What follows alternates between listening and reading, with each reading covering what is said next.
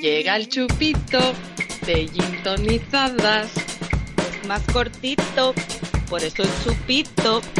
Llega el chupito de gin tonizadas. Bebe un traguito, verás lo que pasa. Hola queridas gintonizadas y queridos gintonizados, bienvenidos a este Ginto Chupito súper especial. Ya sabéis que es el formato cortito de gintonizadas, mentira, porque nos liamos siempre, pero nos gusta creérnoslo y meter la musiquita del principio. Soy Mai Boeken y voy a conducir temerariamente este programa. Agarraos fuerte porque vienen curvas, estoy muy loca y la gintoneta se nos va mucho de culo. Sí, queridos oyentes, a estas alturas ya le ponemos el prefijo ginto a todo lo que se menea. Sentada a mi lado, haciendo las veces de copiloto, está Ana Cantarero, que lleva todo el camino pinchando temazos de Rocío Jurado a lo loco. No sé si me ha entendido muy bien de qué va el programa de hoy. Hola Ana, ¿qué tal llevas el temario de ciencias naturales? Pues peor que nunca, porque me toca repasar con mi hija la reproducción humana. Así que me, imagínate las preguntas que me toca responder dentro de un rato. me quiero abrir las venas ya. Oye, pues a lo mejor te podemos echar una mano. Ya sabes que las autoras de Romántica estamos bien documentadas en ese tema. Atrás, atrás. En el asiento trasero llevo a Peque Zurita, nuestra alma revolucionaria y voz en off por vocación, y a Silvia Sancho, que sigue negociando con Tena Lady para que nos patrocine el programa. Según veo por el retrovisor, están embobadas mirando al autor que hemos secuestrado y que va sentado entre las dos con cara de susto. ¿Qué tal, chicas? ¿Se porta bien o sigue protestando para que lo soltemos? Pues mira, la verdad que por ahora se está portando bien, pero si no le puedo torturar poniendo mis voces en off. Callaos un momentito, chicas, por favor, que, que estoy cerrando el contrato. Sí, sí, sí, necesitamos por lo menos dos pales de toallitas higiénicas, ya, ya no las administraremos. No, no, pañales de momento no. Te avisamos para el próximo programa especial. Puedes entregarlas ya cuando quieras. Si no estamos, las dejas en el segundo A. Sí, sí, que somos familia. En realidad, queridos oyentes, este chupito barra secuestro es una venganza en toda regla, porque el tío que llevamos amordazado en el asiento trasero me tuvo a mí secuestrada durante 48 horas. Estuve pegada a las páginas de su última novela, que es nada más y nada menos que Reina Roja. Y su autor es Hombre del Sonido, no sé si quiero cuña de aplausos o de tambores, qué nervios. Y su autor es Juan Gómez Jurado. Hola, Juan.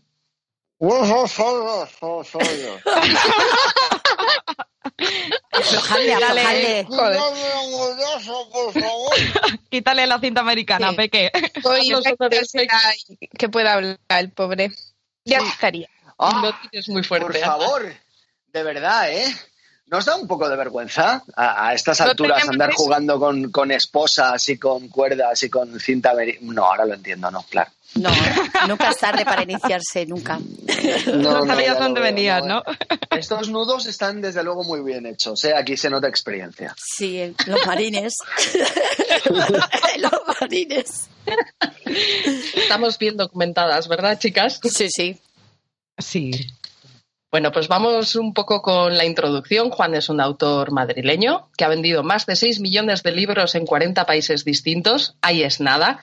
Además de que su última novela, Reina Roja, publicada en noviembre de 2018, vaya por la edición número 9, si es que no han lanzado alguna más desde que empecé a redactar este guion. Se rumorea que en Ediciones B le van a poner un busto a tamaño natural en la puerta. Eh, Juan, Qué cosa tan bonita me dices, ¿eh? es un poco para compensar lo del secuestro, ¿no? Y lo de arrastrarme hasta aquí.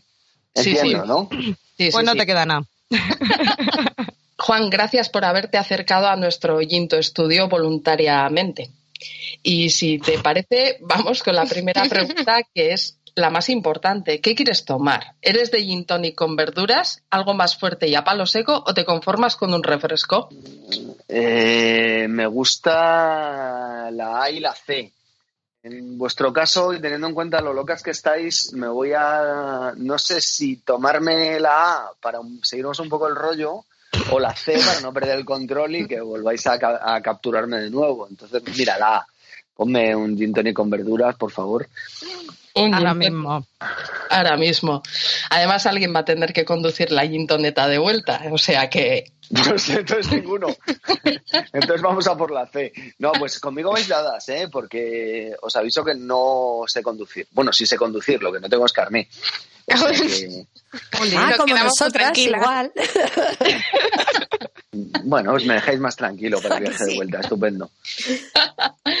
Oye, Juan, conoces el mundo del podcast bastante mejor que nosotras, porque participas en Todos Todopoderosos y Aquí hay Dragones, con Javier Cansado, Rodrigo Cortés y Arturo González Campos. ¿También secuestráis gente? No, por ahora no se ha dado el caso. En realidad somos nosotros tres, eh, con, me refiero a Rodrigo, a Javier Cansado y a mí, los que estamos secuestrados por Arturo González Campos, porque yo en cuanto me doy la vuelta me ha metido en otro podcast distinto, entonces tengo que estar vigilándole constantemente para que no se invente otro formato y diga, bueno, vamos a hacer esto, y entonces tenga yo que quedar a grabar por la tarde y esas cosas. La verdad es que es un proyecto muy bonito, me lo paso muy bien con ellos es una auténtica gozada estar compartiendo pues una parte de tu vida con personas tan extraordinariamente inteligentes y nada, pues no puedo decir mucho más que cosas buenas de mis amigos, ¿no? Ya, tendréis que probar el formato del secuestro, ¿eh? A nosotras nos va bien. Bueno, espera, dímelo cuando acabe la entrevista. Además de los podcasts, participas en Cinemascopazo y Los Seriotes, programa que emite el canal AXN. Has trabajado en la radio y en distintos medios, además de escribir. ¿Lo tuyo es el multitasking o es procrastinación pura y dura? ¿Sabes qué pasa? Que desde fuera, y teniendo en cuenta eh, que cuando uno participa en un programa eh, tiene una elevada exposición y parece y parece que está haciendo muchas cosas al mismo tiempo. Te puede parecer que, yo me dedico sobre todo a crear programas de radio y eso está bien, es algo que, hacemos y que es bonito. Pero, pero no es, no es real, es que no, no es así. Todopoderosos existe desde el año, desde diciembre de 2014. Es decir, que si no me fallan las cuentas, llevamos cuatro años completos ya con, con esto y vamos para el, vamos para el quinto, aunque ya estemos en la, aunque ya estemos en la quinta temporada. Y en total hemos contabilizado pues 90 y poco horas de radio. Quiero decir que, en realidad es como una jornada laboral semanal de un autónomo. Ya, Entonces, un poco, en cuatro años bien repartido eh, es como es como eso, como una, como una semana de un autónomo. Entonces yo creo que no merece la pena no merece la pena ni valorar ese tiempo que dedicamos al programa. ¿Sabes qué pasa? Que cuando estás haciendo muchas cosas, sí que es verdad que la gente tiene la sensación de que estás en muchos eh, a la vez, ¿no? Pero en realidad los programas me quitan cuatro o cinco horas al mes, un poco más. El 95% de mi tiempo está dedicado de trabajo, ¿se entiende? Está dedicado a escribir sobre todo. Bien. Eh, también he descubierto que le pegas al género juvenil con las series de libros Alex Colt y Rescatadores y con El séptimo príncipe, cosa que no sabía. Y al thriller con las novelas, a ver que cojo aire, Espía de Dios, Contrato de Dios, El emblema del traidor, La leyenda del ladrón, El paciente, Cicatriz y Reina Roja. ¿Estás a un paso de pegarle a algún género más?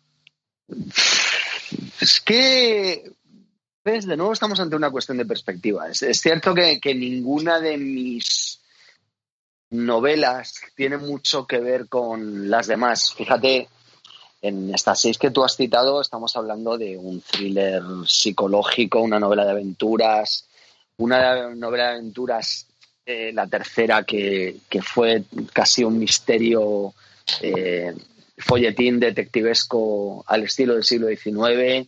La cuarta es una novela de aventuras clásica de capa y espada. La quinta es casi un thriller médico.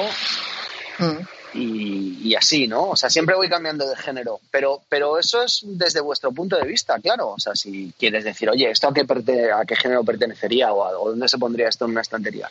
Pues cada vez es una cosa diferente, ¿no? Sin embargo, cuando estoy yo solo, no pienso en eso. Ya. Pienso en cómo voy a abordar una historia pienso en cómo debo eh, contarle esa historia a los lectores y voy contándola con el lenguaje y con el tono eh, adaptado para esa historia concreta que yo quiero contar en ese momento, ¿no? Con lo cual, yo no veo tanto géneros diferentes como, como una aventura que yo quiero contar o una historia nueva que yo quiero contar y que voy adaptando en cada, en cada ocasión, ¿no? Claro. De hecho, Cicatriz está catalogada como romántica en algunas plataformas. Bueno, romántica. Tiene una historia de amor, desde luego. Es, probablemente uno de mis libros más difíciles de catalogar, porque ni siquiera es muy sencillo intuir quién es el auténtico protagonista de la historia. Mm, ni yo he pretendido nunca tampoco pertenecer a ningún a ningún género concreto. la única misión que yo tengo a la hora de, de enfrentarme a una historia es que el lector la reciba con toda la emoción posible y que se quede enganchado a las páginas y que quiera quedarse hasta altas horas de la noche leyendo. Y si además llegáis tarde al trabajo por mi culpa, pues todavía mejor. Sí. Doy fe. ¿Y, cómo valoras eh, la romántica como género? Ya que estamos en gintonizadas y, y, es nuestro fuerte como escritoras, nos gustaría saber cómo, cómo lo valoras pues como un género más. Y, lo que tiene que hacer una novela, lo que tiene que hacer cualquier obra eh, literaria en realidad, es intentar, dentro de las normas, cuando estamos hablando de género, dentro de las normas de género, adaptarse a esas normas, cumplirlas. En mi caso yo me las salto todas, casi siempre. y, o las retuerzo para que se adapten a mis intereses y después ser lo más extensa posible dentro de ese género. Fijaos que la mejor novela que jamás se ha escrito y la mejor, la obra literaria más alta de todos los tiempos que se hizo en castellano, por cierto, El Quijote, era una novela de género. Era una novela teóricamente de caballerías. Luego Cervantes hizo otra cosa completamente distinta, ¿no? Así que eso de los géneros me da igual. ¿La novela es buena o es mala? Eso es lo único que me importa, ¿no? Muy interesante, sí, señor. Y volviendo a tu última publicación, debo admitir que yo soy de las que le ponía el artículo por delante a la Reina Roja, porque soy una rebelde. La verdad es que no miré mucho la portada antes de ponerme a saco con la lectura, así que espero que me perdones por ponerle el artículo. Y no pasa No pasa nada, ¿no? Hablando de Reina Roja, Antonia Scott, la protagonista con mayúsculas, es una mujer muy, muy, muy especial y nos gustaría saber cómo surgió, cómo ha sido la experiencia de meterte bajo su piel, siendo como es una mujer y con la inteligencia que se gasta. Pues mira, tiene dos cosas que no tengo yo, ni la inteligencia sobrehumana ni, ni ser mujer. Entonces, eh, bueno, pues eso ha sido un doble desafío y que he tenido que abordar, pues como abordo siempre las cosas, ¿no? Intentando trabajar al personaje y dejando que me hable, que, sea el personaje quien se defina a sí mismo. Es al fin y al cabo la labor que tenemos los escritores, ¿no? Decidir eh, quiénes van a ser los protagonistas, esos personajes, ese casting de nuestra historia y luego eh, dejarles trabajar también a ellos, ¿no? Eh, hay algo que los lectores a veces no se creen cuando tú les explicas que, que sí, que son los personajes quienes hablan, quienes te hablan, quienes te están explicando qué es lo que qué es lo que está pasando en la historia. Y en este caso, bueno, pues el trabajo ha sido sobre todo dejar a Antonia que, que funcionase eh, por ella sola.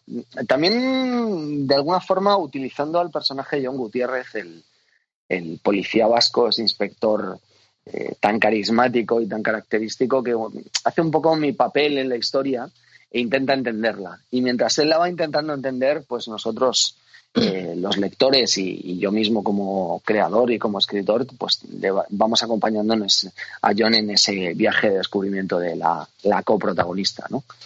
Ya que mencionas a John Gutiérrez, eh, debo decir que hubo momentos en los que me hiciste partirme el culo de risa de tan vasco que es, porque siempre es un placer encontrarte a un paisano en una novela. Eh, la pregunta que me surge es, ¿por qué bilbaíno? Bueno, mm, ¿por qué no?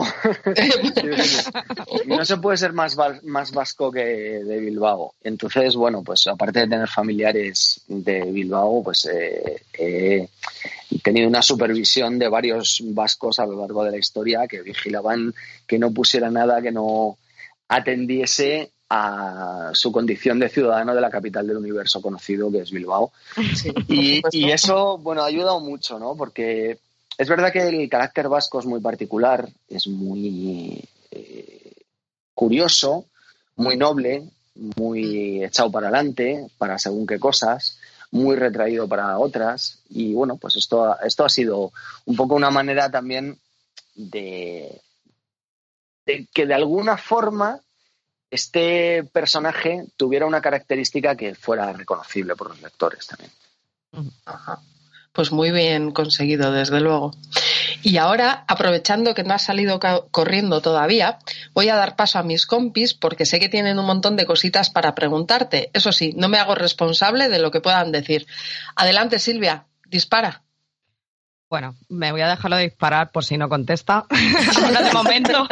guárdate la bala, guárdate la bala. Sí, ahora de momento se lo voy a pedir así como por favor y tal. Eh, Juan, eh, verás, la primera pregunta que quiero hacerte es en nombre de un oyente de, de seis años. Bueno, mira, te voy a decir la verdad. En realidad no nos escucha porque no le dejo. Es mi hijo y no quiero terminar una residencia de ancianos de, estas de dudosa reputación. Así que bueno, a lo que iba, Juan. Eh, Agustín quiere saber si podrá leer eh, Nuevas aventuras de Benjamín, el prota del séptimo príncipe. Uf, no, eso fue un cuento que escribí para mis hijos cuando, bueno, en realidad es uno de los primeros cuentos que yo empecé a contarles cuando, cuando eran pequeños. y, que, bueno, Andrea cuando le costaba un poquito más dormirse, Andrea es mi hija mayor, pues eh, me pedía que me inventara algún cuento para ella, porque ella sabía que yo me dedicaba a escribir. Todavía no entendía muy bien qué es lo que era. y, y el primer cuento que a mí se me ocurrió fue el de un, pequeño príncipe que es el más pequeño de, de una familia de siete y que mm, de alguna forma es dejado de lado por sus por sus hermanos mayores porque sus características no son las que tienen los, los hermanos. ¿no? Los hermanos son, son brutos, son duros, han sido creados para la guerra. Y en el momento en el que aparece un pequeño estorbo que es un gigantesco dragón de negras alas y negro corazón del reino, pues son los seis primeros príncipes los que van a enfrentarse a él y son sucesivamente devorados por el dragón, que tiene, por cierto, una gran afición a la, a la ópera. Entonces, a, medida que el séptimo príncipe se va quedando sin hermanos porque se los va comiendo el dragón, va viendo que llega su momento de ser él quien tiene que salvar al reino y lo hace finalmente con, la ayuda de su madre porque su madre sigue confía en él y en su capacidad para ser distinto y ser y ser especial, ¿no? Y es precisamente lo que le hace a él teóricamente más débil y más vulnerable lo que le convierte finalmente en el héroe y en el protagonista de la historia. Es un, es un cuento que yo escribí para explicarle a mis hijos que ser diferente es mejor, que ser especial es mejor y que no solo hay que intentar encajar, sino muy al contrario, hay que intentar encontrar qué es lo que nos hace distintos, ¿no? Tiene una, una moraleja muy chula, desde luego. Pues nada, le diré a Agustín que, de momento ahí lo deje y que se espere un par de añitos para, pillar las otras dos sagas que tienes infantiles. Y, ahora sí, entrando en una temática más de adultos. En tus dos últimos libros me he encontrado con escenas de sexo explícito, sobre todo en Cicatriz. ¿Qué tal la experiencia? ¿Te sientes cómodo escribiéndolas o no piensas reincidir? Mm, es que escribir sexo es complicado. Es una de Estoy las de acuerdo. es una de las cosas más difíciles para un, para un escritor, porque es mm, complejo encontrar el equilibrio entre lo caliente y lo elegante. Entonces, mm, no es algo con lo que yo me he sentido muy cómodo al principio en mis primeras novelas. Sin embargo, ha habido algún caso en el que la trama lo exigía o incluso eh, lo justificaba, que son, son dos cosas aparentemente convergentes, pero que luego en realidad... Pero no es igual, es cierto. Y, bueno, pues, pues no lo sé. O sea, quiero decir que cuando, cuando vuelva a necesitarlo, pues lo haré. cuando, y cuando no sea necesario, pues no, no, no creo en, en escribir o en meter una escena de sexo simplemente porque, porque vaya a vender más, ¿no? Eso es verdad que es, es muy de, de mm, muy, muy moderno y muy teóricamente muy, muy demandado por los lectores, pero no es necesario. Pero si no pega, no pega, ¿verdad? Claro. Correcto. Eh, bueno, y ahora, con mucho cuidadito, que ya sé cómo te las gastas con un cuchillo de sierra o unos bidones bien cargados. ¿Te apetece contarnos cómo se te quedó el cuerpo después de que un par de novelas tuyas sirvieran de inspiración para dos formatos audiovisuales? Solo si te apetece, Juan. Pues, pues yo creo que no me apetece mucho hablar de este tema. No, Pues, ahora, ahora que recuerda es- que tengo una pistola. es no, un es solo este- tus impresiones, ¿no? Es el, ¿da mucho coraje o al final puede más la cosa de, oye, mira, pues, pues les he servido de inspiración, ¿sabes? Y, y ya está. Yo creo que, que es un momento excelente para pasar a la siguiente pregunta. Pregunta total. Paso palabra. Ahora, Vale, pues. otro, otro gin tonic y ya sí, está. Sí, sí, No, ponle, ponle algo- una copa más cargada. Al- algo, algo más fuerte, sí. El tequila. Claro, sí. Bueno, pues ya para terminar voy a ponerte en un brete, ya que con la última no lo he conseguido. Eh, brete, palabra que me encanta y que no suelo tener ocasión de utilizar, así que vamos con ello. Si para evitar la destrucción del planeta tuvieras que elegir salvar solo a uno de estos dos personajes, ¿con cuál te quedarías? ¿Darth Vader o Guybrush Threepwood? Eh, Es, es un brete grande. Ay, ay, ay, ay, qué dolor. ¿Qué Hombre, dedo te eh, cortas que no te duele? Claro, claro, claro. Eh, tanto el pequeño aspirante a pirata como el, como el niño rubito que acaba dominando la galaxia han sido dos de mis ídolos de infancia. Y yo no puedo. eh, Pasé incontables horas jugando al Monkey Island, a, Ah, sí. las- a todas, las, todas ellas. Y además, bueno, me sé de memoria partes completas de, de la historia. Y muchos diálogos y las batallas de las De batallas de insultos y todo Ah, eso. qué grande. Eso es, yo soy cola tu pegamento, eh, etcétera, ¿no? Y Necesitas un y aunque- pañal. Exacto. Eh, aunque, aunque creo que, mm, que solo por salir con vida de, esta entrevista, mm, probablemente aunque para mí Guy Bruce Tripwood haya significado mucho, el- la importancia de Darth Vader como gran villano de la historia del cine, probablemente el más significativo de todos ellos y el que además aparece como número uno en cualquier lista de grandes villanos de la historia del cine, eh, me voy a quedar con me voy a quedar con él. Muy bien. Pues, pues nada, muchísimas gracias. Me voy a guardar la bala. Creo que, que- que no es procedente utilizarla. y le voy a pasar el micro a Peque. Pues allá voy. Bueno, Juan, pues yo voy, voy a contarte la verdad. Eh, está secuestrado porque hace una semana, eh, no recuerdo la fecha exacta, la verdad, ignoraste mi declaración por Twitter donde con mi magnífica pluma intenté seducirte para que viniera intonizada. Así que voy a, voy a rescataros el, el micropoemita que yo le escribí a, a Juan. Pero sería Ginto Pluma, ¿no? En todo. Eh, claro, que- joder, qué atento un- está, ¿eh? Y esto un Ginto secuestro y, me queréis por mi Ginto pene, supongo. también, ¿no?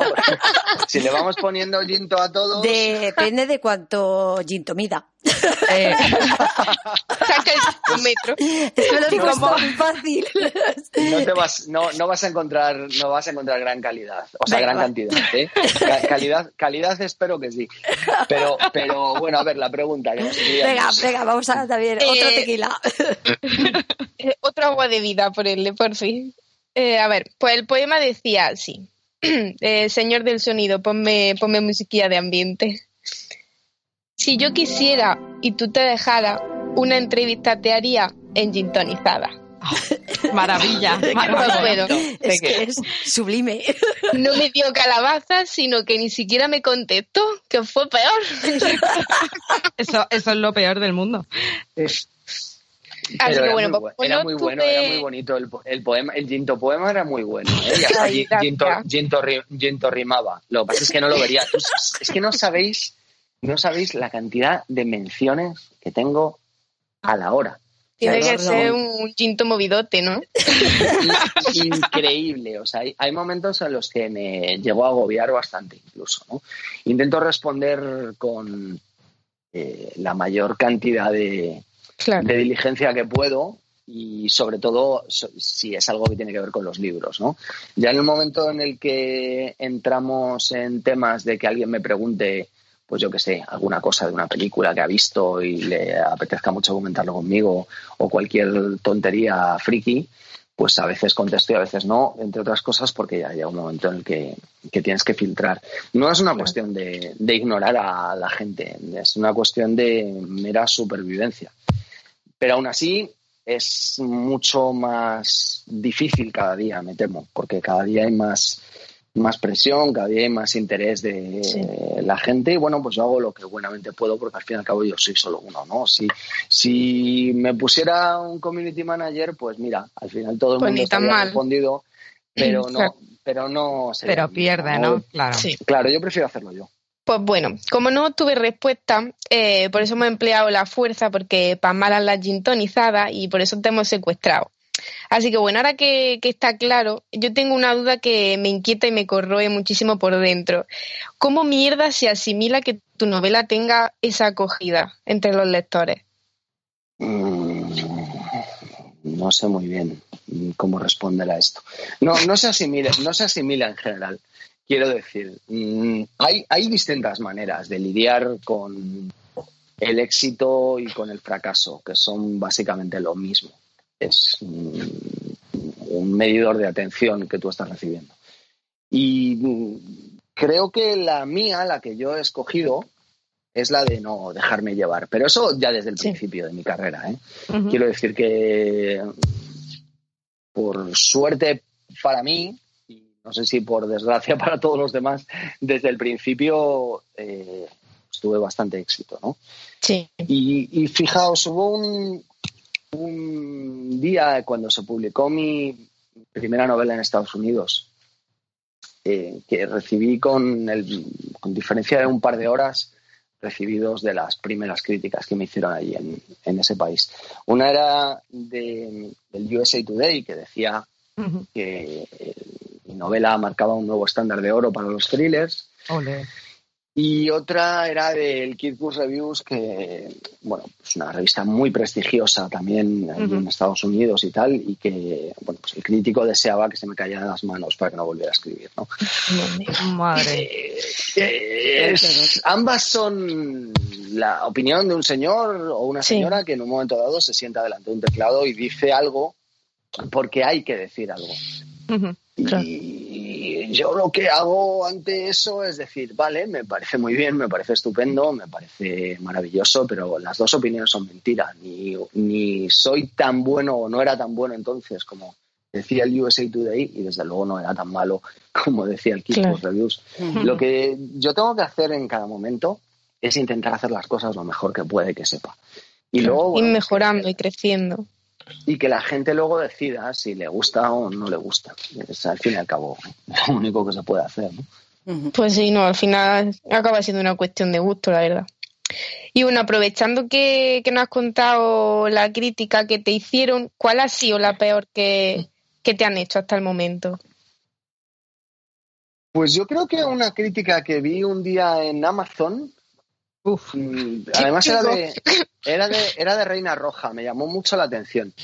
Y me decía, decía algo así como, la novela es excelente, está muy bien escrita, pero he dejado de leerla porque tiene muchos tacos y eso no es propio de un autor de su categoría. madre mía.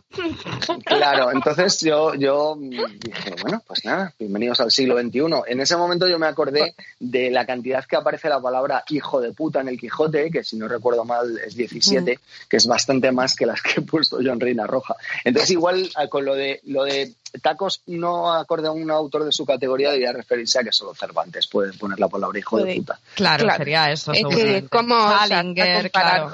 Bukowski, ellos sí. Tú no, Juan. pues era eso. No, pero me, me, yo creo que eso, esa es la peor clase de críticas, porque si a ti te hacen una crítica razonada diciendo, oye, pues mira, no me ha gustado porque eh, me parece que le falta algo, me parece que los personajes podrían estar mejor, etcétera. Pues tú dices, bueno, pues mira, es tu opinión mm, y, podemos estar de acuerdo en algo. Pero cuando la crítica parte de un presupuesto absurdo, como tiene muchos tacos, y te ponen una estrella, entonces es cuando dices tú, aquí hay algo que no va bien. No, estamos jugando, claro, no estamos jugando con las mismas reglas. Afortunadamente el libro, oye, mira, eh, según estamos hablando, estoy entrando en la página de Amazon porque a ver si os, a ver si encontraba la crítica de esa cuestión, pero no, no la encuentro. Pero sin embargo hay otras 781 críticas. Y, tiene una media de 4,7 estrellas, ¿no? Con lo cual, eso al final es lo que cuenta. que, a la gente, pues a la gente le gusta y eso es lo importante, ¿no? Bueno, bueno, a mi marido se lo robaron, que nadie roba libros. ¿Qué dices? Sí, bueno, es que nosotros, nosotros te leemos yo en la cama con el ebook, eso solo ha pasado contigo, y él, azul, y él a mi lado leyéndolo en papel, y claro, tú estás en una cafetería, dejas el libro, te vas al baño y dices, hoy en día nadie me va a quitar un libro, el móvil sí, pero un libro y se lo robaron, no. se lo robaron. Ostras. Pues que mm, bien, ¿no? O pues sea, por, un lado, me da pena por tu marido, pero por otro lado me alegro por mí, porque he ganado un lector y además tu marido supongo se lo compraría otra vez. A ver, al final. A ver, es lo que ha tenido que hacer, pero además, bueno, le dio mucha rabia, claro, porque te dejará ya de mitad, pero, pero es lo típico que dice, no, no me van a robar un libro. Pues sí, sí, sí. Pues, ¿qué quieres que te diga? Para mí, un negocio estupendo. a ti te ha salido guay. Aprieta la cuerda. ¡Ay! y bueno, pues ya por último, eh, ¿crees que la novela negra es un género mejor valorado que el resto? Y justifica tu respuesta que llevo más cinta americana en el Ginto Bolso. A ver, eh, depende, depende. ¿De qué depende? de según cómo se mire. Todo depende, claro. Eh, es curioso que menciones eso, porque entre los distintos géneros hay como maneras de mirar las cosas, ¿no? El, el que escribe novelas literarias se queja de que uno que escribe novelas negras o novelas históricas eh, tiene toda la atención del público y que es el que copa las estanterías y los mostradores en el corte inglés y en las grandes librerías y que llena los escaparates y que acaba de número uno en la lista de los más vendidos como un servidor. Y luego tienes a alguien que a lo mejor ha escrito una novela negra y se queja de que en el Babelia o en el Cultural o en cualquiera de los suplementos nunca van a reseñar una de sus novelas porque no creen que tenga calidad literaria suficiente. Y después llega alguien del género romántico y cree que los de eh, la novela negra están mejor valorados cuando no es real, cuando en realidad todo pertenece a que la hierba en el lado del vecino eh, parece que está más verde y brilla más, o, por seguir con la metáfora de los penes, eh, cuando, cuando tú miras un pene desde el lateral, que estás viendo a alguien que se está cambiando a tu lado en el gimnasio, aquello parece mucho más grande porque de lado. Esta metáfora es increíble. Y, si va depilado más todavía. Sí, sí la depilación, es verdad. Mm. De lado los gintopenes parecen más grandes que, que vistos desde arriba, ¿no? Entonces, eh, uno tiene que recordar siempre visto desde arriba todo parece más pequeñito. Perdonadme esta metáfora de pollo. no, no, no, no, sido una metáfora muy descriptiva. Yo creo que a todas nos ha quedado muy claro. Yo estoy pensando, como no voy a al, gimnasio ni al vestuario masculino, me pasa esto. Pero da igual, nos hemos puesto en situación todas. Sí, sí, hemos igual es que las de romántica estamos un poco cansadas de que así nuestro entorno más cercano, llámese suegra, eh, eh, así, mujer de mediana edad de confianza nos diga, oye hija, y, en vez de esto, ¿por qué no escribes una novela de estas de matar gente y de... Entonces es como que nos planteamos, ¿no? Hasta qué punto la novela negra está mejor considerado que otros géneros. Ya, y a mí mi madre matar me es mejor. ya, pero a mí mi madre me decía que porque no me sacaba la carrera de Derecho y tenía un trabajo de verdad. o sea, todo el mundo tenemos nuestras taras y nuestros prejuicios y nuestras pequeñas miserias. Y en realidad, eh, volvemos al principio de la entrevista. ¿Qué más da el género? ¿Qué más da lo que, eh, estemos haciendo mientras lo hagamos bien, mientras lo hagamos con pasión, mientras pongamos el corazón y mientras nos acordemos que desde arriba parece más pequeñita. Ese concepto no lo vamos a olvidar. Sí. bueno, pues le paso el ginto micro a Ana. Pues nada, que Juan, ha llegado mi turno en este interrogatorio. Recuerda que te, estamos monitorizando desde hace meses, no me nos puedes mentir. Además, no sé si te lo ha contado Mai, pero yo soy la psicópata de Gintonizadas, la manicurista psicópata. Así que escúchame bien, porque una respuesta errónea y te hacemos la manipedi con un cincel y un martillo. Venga, va. Venga que, bueno, pues cuando te escucho hablar en tus colaboraciones con los podcasts, eh, pareces algo así como una Wikipedia andante. Ya nos has contado que no eres tan inteligente como Antonia Scott, pero sí es cierto que tienes memoria fotográfica así espectacular.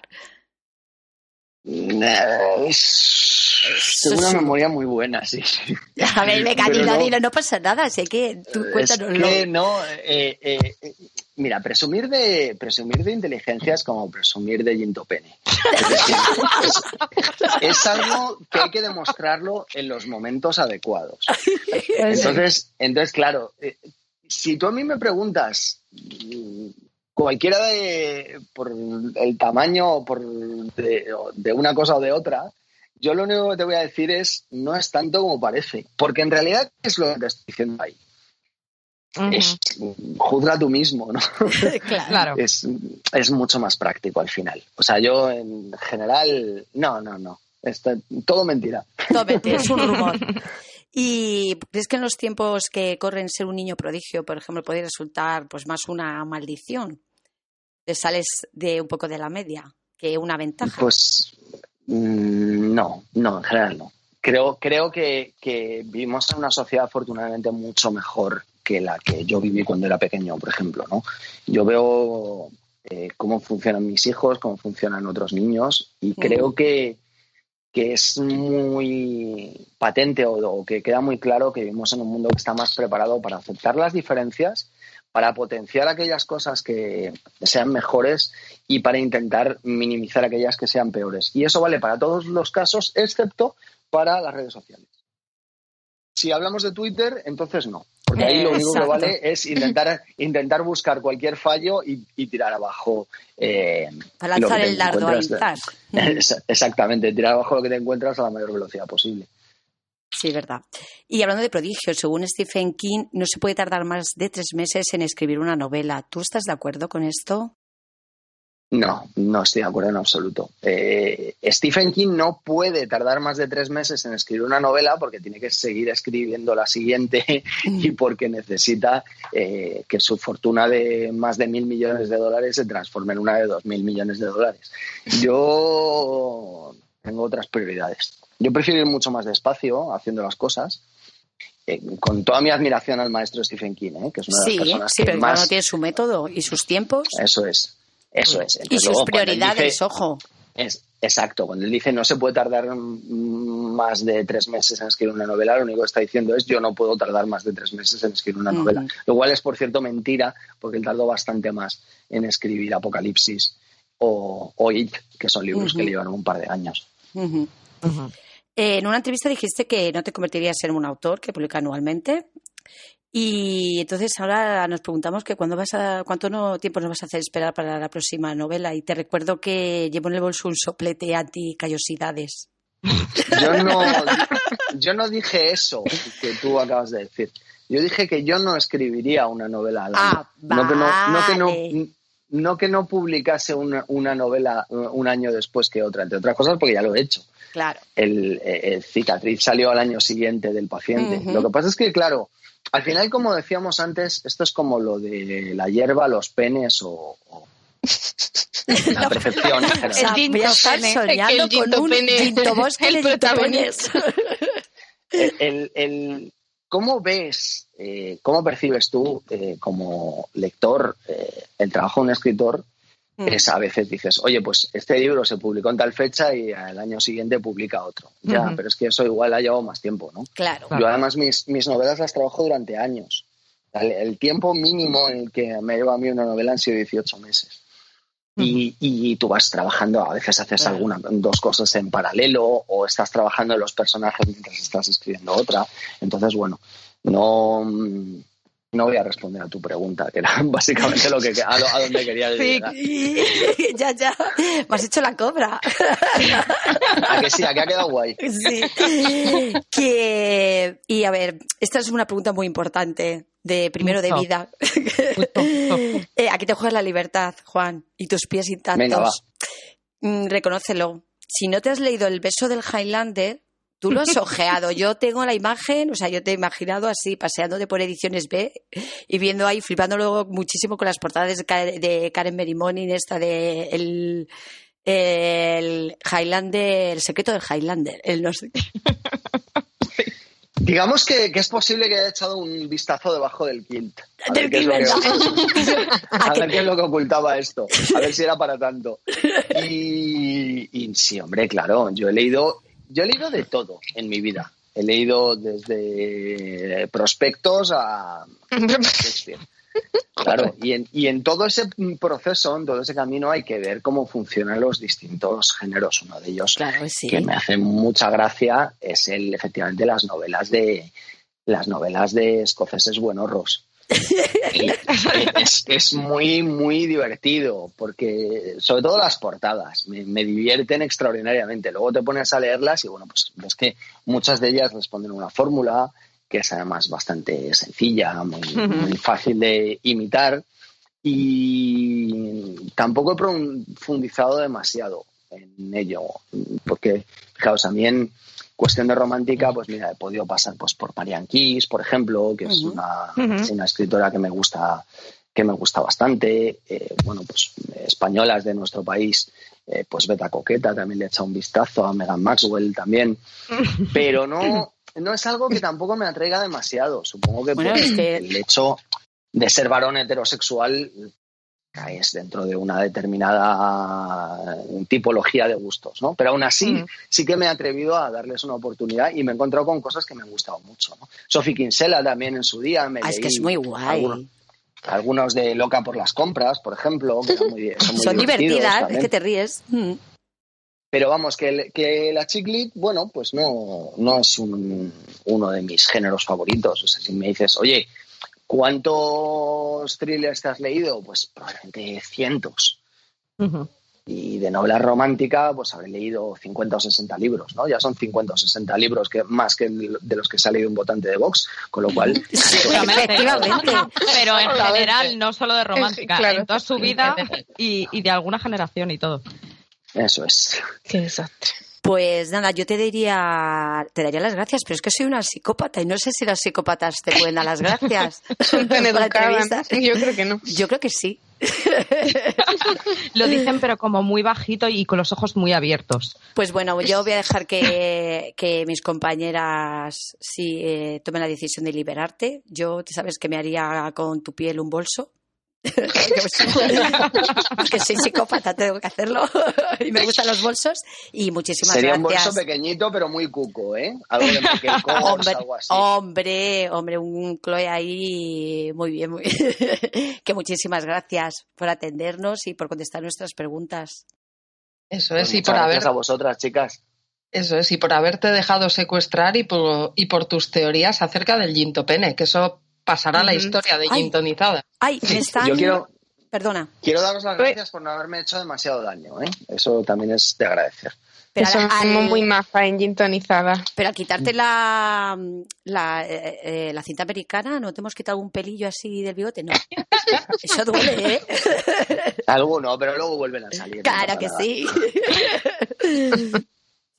que nada, que yo uso una cosa que me, me ha puesto aquí el técnico de sonido que te pregunte que si en cicatriz, Irina, que te inspiraste en Irina Saik o que él fantaseaba. Estaba fantaseando como lector. Tengo que decirle al técnico de sonido que, por desgracia, Irina es el nombre más común en eh, los países eslavos, en los países eslavos y bálticos. Oh. Entonces, lo siento, es el equivalente de Laura o María aquí en España. Así que me temo, que tu fantasía eh, no ha llegado a buen puerto. Ay, madre, bueno, pero bueno, la ha fantaseado todo el rato, toda la novela, pues ala. es que eso, eso, es lo que mola de ser de la parte del lector. Muchísimas gracias. Gracias a vosotras. Muchas gracias, mucho. Juan. Un Un abrazo besazo, un Y hablando de Reina Roja, Amanda Scott, la protagonista con mayúsculas, es una mujer muy, muy, muy especial. Y nos gustaría saber cómo surgió, cómo ha sido la experiencia de meterte bajo su piel siendo como es una mujer y con la inteligencia que se gasta. Pues como tú bien dices, Antonia, no Amanda, eh, tiene... Estábamos todas calladas. Yo digo, Hay cortamos, nos cortamos. ¿Qué he dicho? No, no, es no pasa Antonia, No coño. pasa nada. ¿Qué he dicho? No pasa nada, no pasa nada. Ay, Amanda. a mí, a ¿En mí, serio? a mí me ha encantado. Porque como No, dices, no, la- lo, repito, pero si lo estoy leyendo. Lo lleva un poco a tu terreno, ¿no? es que me ha No encantado. pasa nada. Venga, No, repetimos. No, no, re- pasar. Sí, sí, sí. ¡Ole! Bueno, por favor, Juan, dinos que eres de los que dejan los pelillos de la barba en el ba- en el bate, que no cierran los, los, Sí, los- el chapú. Por favor, de verdad. Pues no sé, os paso a mi mujer si queréis y le pregunto.